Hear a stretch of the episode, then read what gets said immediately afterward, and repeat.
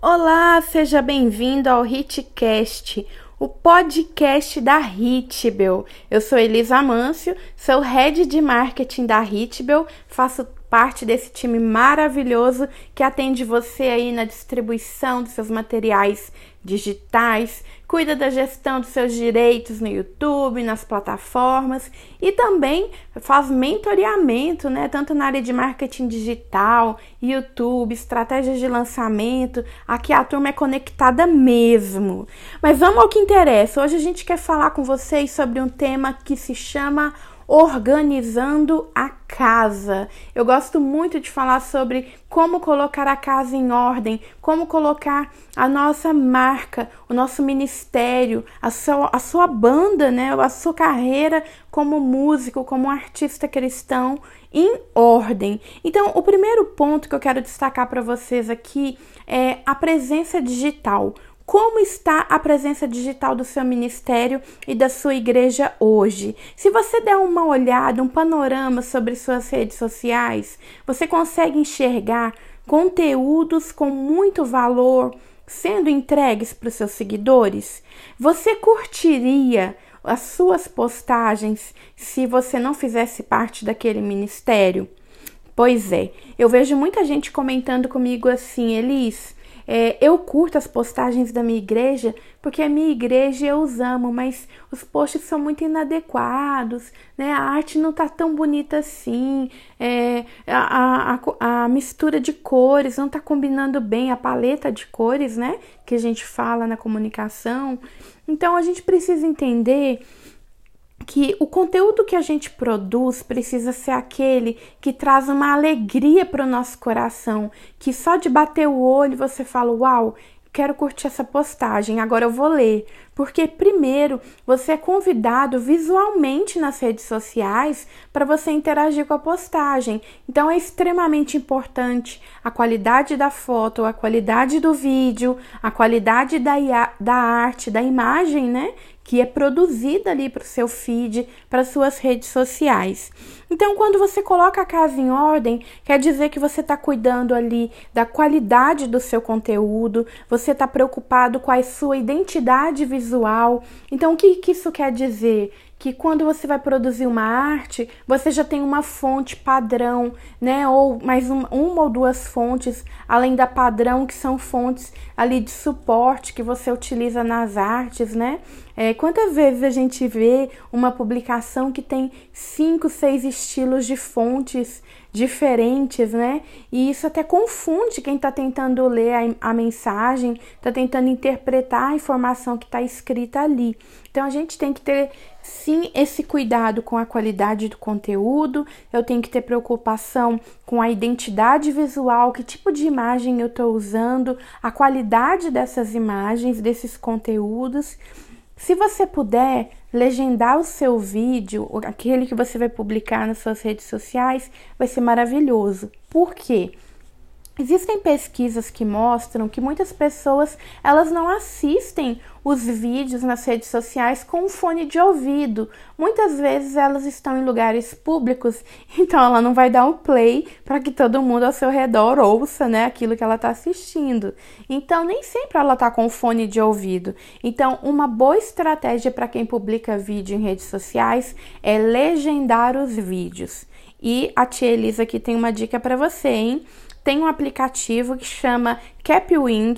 Nesse aplicativo você consegue fazer a legenda do seu vídeo automática e tem também o site o Videl. Eu vou deixar o nome desses dois aplicativos, que o Videl é um site e o Capwing é um aplicativo, que também é um site, ele também tem um site. Vou deixar para você na descrição do podcast para você fazer a sua busca e sua referência. Então você faz a legendação ali do seu vídeo, publica o vídeo e o alcance daquela publicação é muito maior. Você vai perceber que aumenta o número de curtidas, de interações, feedbacks em relação ao que você está divulgando. Então imagina que você é um pastor que está convidando para um culto ao vivo, para um culto online, para uma conferência. E se aquele vídeo passa ali sem uma legenda, talvez a pessoa nem vai assistir o vídeo e nem vai ter interesse em olhar a legenda porque não, ela não vai ter como assistir o vídeo. pensa sobre isso. É extremamente relevante cuidado com o uso de hashtags. E o cuidado é use hashtags, tá? É, o, o, por exemplo, dentro do Instagram é permitido o uso de até 30 hashtags. Então, use hashtags que tenha a ver com aquela postagem. Muita gente, quando eu comento sobre isso, fala assim, né, comigo, com o nosso time aqui da Hitbel, fala assim: não, Elis, mas a gente já usa é, hashtags. Inclusive, nós usamos as mesmas hashtags em todas as postagens hum, tá errado. Porque na verdade, a, hashtag, que é o assunto, o tema da postagem, ele tem que ser de acordo com a publicação. Então, é muito comum a gente ter hashtags gerais, né? Então, vamos supor, eu vou dar um exemplo cristão, tá? É, vamos supor que eu vou divulgar um acampamento. Que em nome de Jesus essa pandemia vai passar rápido e a gente vai ter no nossos acampamentos de volta. Mas vamos supor que eu vou fazer a divulgação de um acampamento.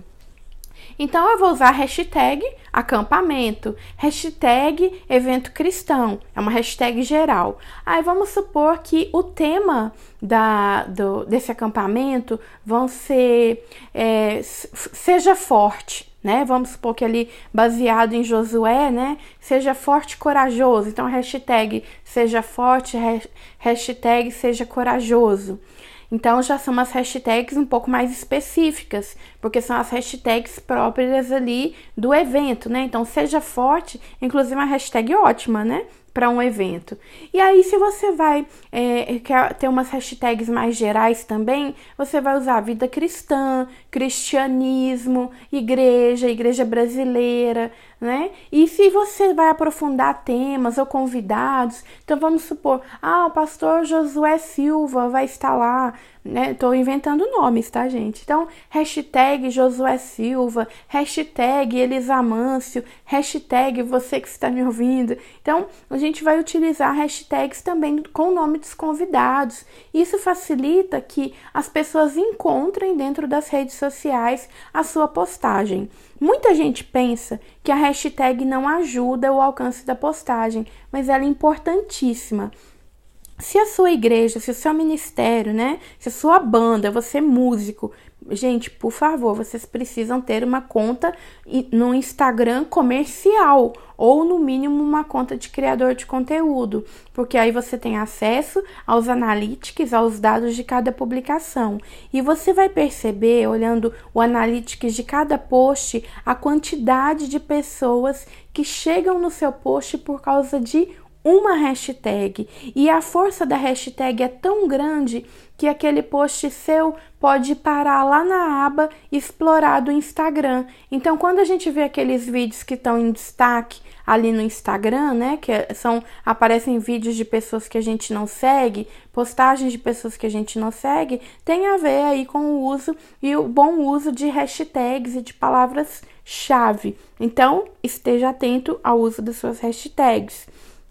Como organizar as suas postagens, né? Porque aí você já deu uma organizada na casa, você já entendeu da qualidade do conteúdo, você já pensou sobre temas que você pretende postar, você já entendeu sobre o uso de hashtags e a importância de uma boa identidade visual. Então, para fechar, eu quero deixar com você uma dica para você organizar as suas postagens. Existem planilhas, tem vários modelos online de planilhas sobre como organizar conteúdos nas redes sociais.